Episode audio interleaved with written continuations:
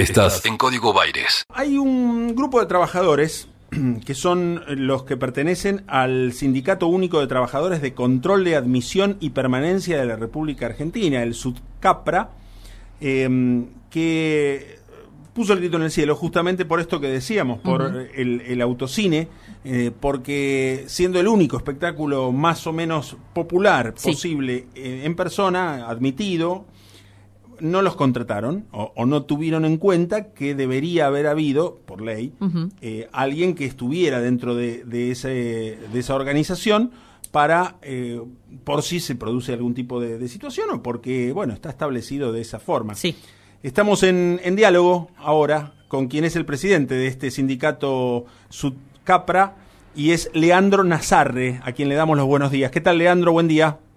Buen día, ¿cómo están? bueno, contanos bien eh, de, qué se trata, digamos, la protesta o la denuncia que le hacen al intendente Garro por violar la ley de espectáculos públicos.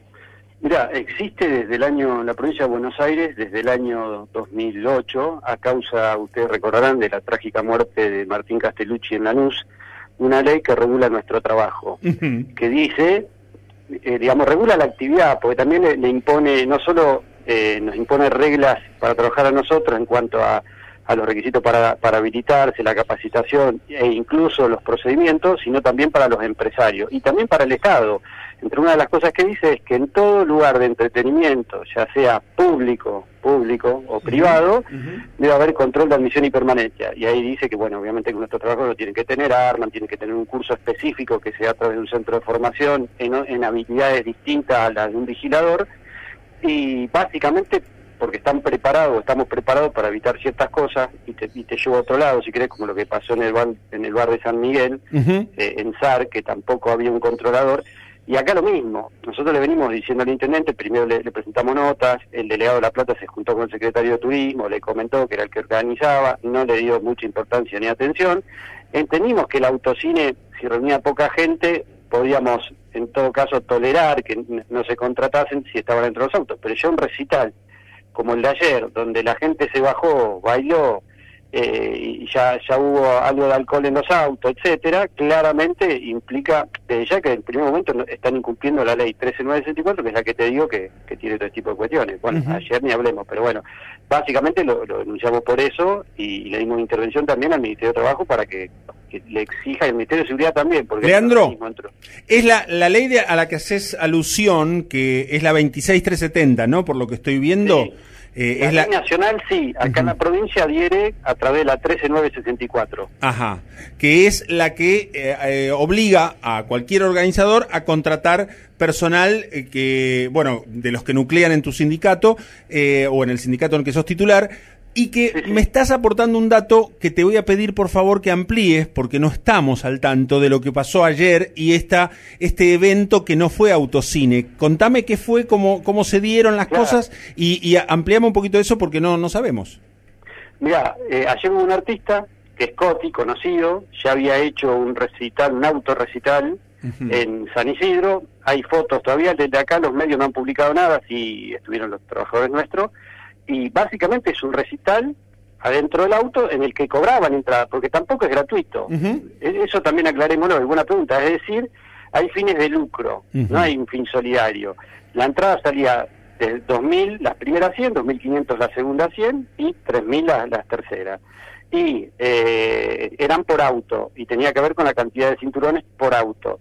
Y ayer, si bien no fue un recital como los mega recitales que se hacen en el Estadio Ciudad de la Plata, hubo gente, hubo movimiento, la gente bailó, obviamente. ¿Pero cómo bailó? ¿Arriba del auto bailó? No, algunos bajaron, claramente. Bajaron ah. porque si no hay control, y de hecho no lo no hubo como como se debería, ni tampoco profesionales, la gente bajó y, bailó. ¿Hay foto, video de eso? ¿Tenés idea?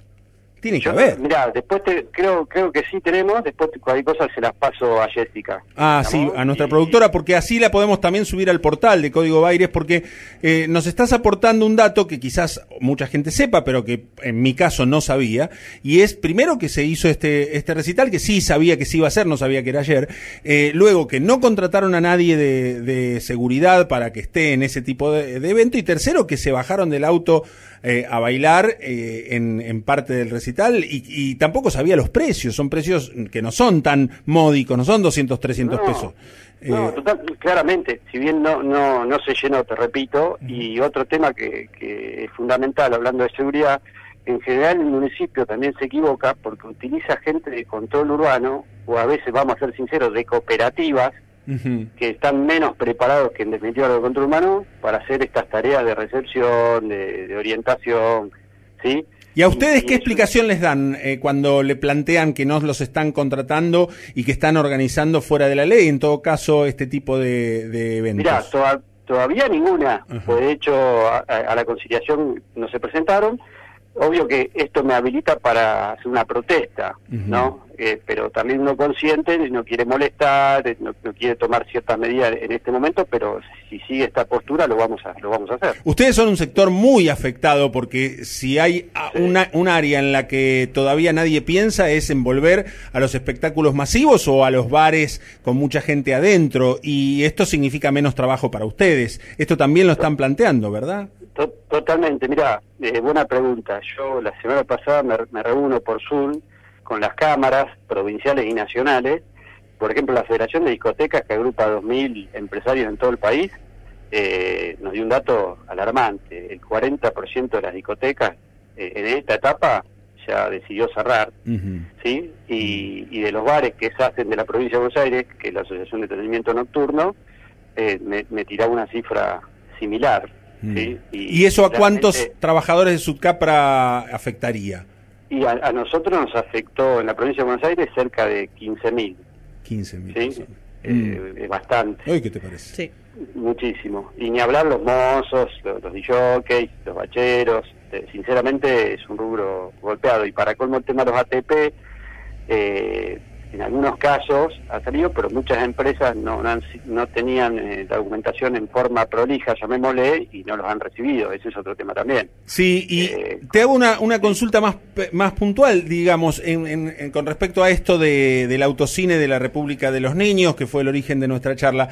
Eh, esta organización, que pertenece al municipio de la Ciudad de La Plata, es decir, directamente a Julio Garro, ¿está tercerizada? ¿Tiene algún empresario en el medio que, con el cual ustedes puedan llegar entre comillas, negociar la participación de trabajadores de su rubro o es directamente con el secretario de Turismo de la municipalidad? Mira, esto lo organiza la, Secretaría de Turismo, el intendente Julio Garro concretamente. No hay ninguna empresa, como en San Isidro sí, lo tercerizaron con una empresa y después terminaron contratando una empresa de seguridad. Pero acá no, acá directamente no hay ninguna empresa, lo hemos buscado, fíjate, buscan las páginas incluso de, del municipio y no, no dice ni SRL, ni SA, ni SH, es claramente el municipio y el que nos ha recibido a nosotros es el secretario de Turismo y, también se ha hablado con, creo que con, algún concejal, el delegado de La Plata lo hizo, mm. pero sin respuesta. Por lo tanto, nosotros igual ya le dimos intervención al Ministerio de Trabajo, al Ministerio de Seguridad, mm hay que ver qué hacen también los ministerios. ¿Y quién está haciendo la tarea que les correspondería a ustedes? ¿Empleados municipales? ¿Nadie? ¿Quién, ¿quién recibe las entradas? ¿Quién corta las entradas? ¿Quién permite el paso? muchos de control urbano, como te dije, y hay algunos cooperativistas. Los ah. cooperativistas ya sabemos la situación paupérrima laboral en la que se encuentran. eh, los sueldos bajísimos, en negro totalmente, ni saben el nombre de la cooperativa, te digo, porque con algunos esto te lo digo en carne propia porque he hablado yo y le he preguntado, pero ¿a qué cooperativa perteneces? No, no tengo ni idea. ¿Y cuánto cobras? Nueve mil pesos. Nueve mil pesos cobran los cooperativistas mm, mm. De, la municipalidad. Una vergüenza. Ni siquiera están municipalizados, o sea, no, no tienen lo básico, elemental. La verdad, un desastre, pero bueno tampoco podemos esperar mucho. Te, me, agarro de algo que comentaste que no tiene directamente que ver con el tema original, pero que lo dijiste al pasar, y es el, lo que sucedió en San Miguel. Eh, ¿Qué sabes al respecto? ¿En qué te pudiste involucrar de conocer cómo era la organización de, de esto que era una hamburguesería, no? En realidad, ahora sí se transformó en una hamburguesería, pero esto te lo digo, también lo tengo de primera mano, el secretario gremial de aquella zona, tomó contacto rápidamente con la gente de ahí y, antes era un bar, cervecería, que funcionaba de noche, tiene un patio interno chiquito pero lo tiene, igual la gente estaba metida adentro literalmente, eh, digamos en un lugar cubierto, no solo en el patio, y lo que pasó fue creo que, no sé si ha salido, yo tengo el video que me mandaron, que si querés también se lo mando a Jessica, concretamente es de la Cámara de Seguridad del Boliche, están los nenes, en, los chicos, en, una mesa de las altas, como se usan ahora, con banquetas altas, se acerca la moza con el bidón, se ve, y, estaba al centro de mesa, que aparentemente estaba apagado, aparentemente, pero habría llama, eh, un poco de llama oculta entre las piedras que se le ponen, fue con el bidón, le, echó alcohol y ahí obviamente entre los gases del alcohol y, el bidón que tenía hizo explosión. Y mm. bueno, falleció una chica y hay una grave y claramente acá también nosotros sacamos un comunicado porque es algo que le pedimos le venimos pidiendo incluso al municipio de San Miguel se le pidió que tomen eh, ya que abrieron acá también en La Plata se le pidió que abrieron los bares y demás, que haya personal de control de admisión y permanencia que está capacitado en seguridad contra siniestro para evitar este tipo de, eventos. De haber habido alguien del rubro de ustedes, ¿crees que esta tarea de rellenar esos centros de mesa eh, eh, con ignición, digamos, con fuego, eh, le hubiera correspondido más a alguien de, de ustedes o está bien que lo haga una moza?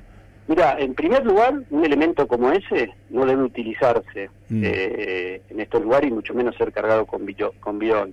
En todo caso, e, esto lo han llenado con alcohol, por lo que me dicen, no era bio. Viste que está también, eh, hay un biocombustible que se utiliza para esto, que si bien es inflamable, no lo es tanto.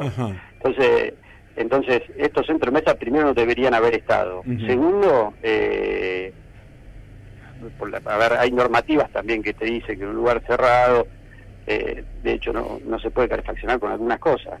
Eh, y nuestra gente lo sabe, obviamente que ahí a, veces me ha pasado, poder entrar en una pelea con el dueño de boliche que lo quiere poner, que, que no lo quiere poner, pero sí por ahí era tarea de, nuestro trabajador y tener incluso matafuegos acordes para, para ese tipo de cuestiones a mano, ¿no? Eso sí lo sabemos, porque aparte lo hemos vivido. Yo he trabajado y, y, y uno sabía dónde estaban los matafuegos, sabía cómo actuar, gracias a Dios, ¿no? Eh, pero bueno, en este caso yo creo que sí, porque de hecho nuestra función es prevenir. A la pregunta, sí, hubiésemos actuado de otra manera. aparte también salieron todos corriendo desbandada, no aplicaron ni siquiera un plan, un plan ni de evacuación, ni de siniestro, ni, eh, ni asistir a las víctimas. Bueno, fue un, dicen que fue, por lo que sé yo, un desastre, ¿no? Bueno, Leandro, vamos a, seguir de cerca el tema con la Municipalidad de La Plata. Nos interesa, te pedimos por supuesto este canal abierto que tenemos con nuestra productora Jessica o con cualquiera de nosotros como para, para enviarnos, si, tenés eh, data, información o video acerca de lo que pasó ayer y además para ir siguiendo cómo es la relación de ustedes con el municipio, a ver si les dan, eh, les ponen la oreja y además les dan solución a, a lo que están pidiendo y además les deseamos desde acá eh, que, prontamente se pueda hacer esto, ojalá pasando ya la pandemia, porque la verdad es que no es un capricho por el cual no funcionan los espectáculos públicos, sino que es donde más contagio se produce, ¿no? Exactamente. Así que te agradezco y a tu disposición. gracias. La, la, información. Muchas gracias, Leandro. Un abrazo grande. De nada, hasta luego. Estábamos hablando con Leandro Nazarre, que es el titular del SUDCAPRA, que es el Sindicato Único de Trabajadores de Control de Admisión y Permanencia en la República Argentina, lo que antes mal llamábamos los patovicas, ¿te acuerdas? De la puerta de boliche. Bueno, después dejaron de serlo, fueron personas de seguridad y ahora están en este sindicato que desde hace años eh, por ley, tiene todo evento que se organice, tiene la obligación de contratar gente para esta, para esta tarea. Pero parece que para Julio Barro no. Para el Estado municipal platense pareciera que no hace falta. Tan platense como las diagonales. Radio La Plata 90.9. El nombre de tu ciudad.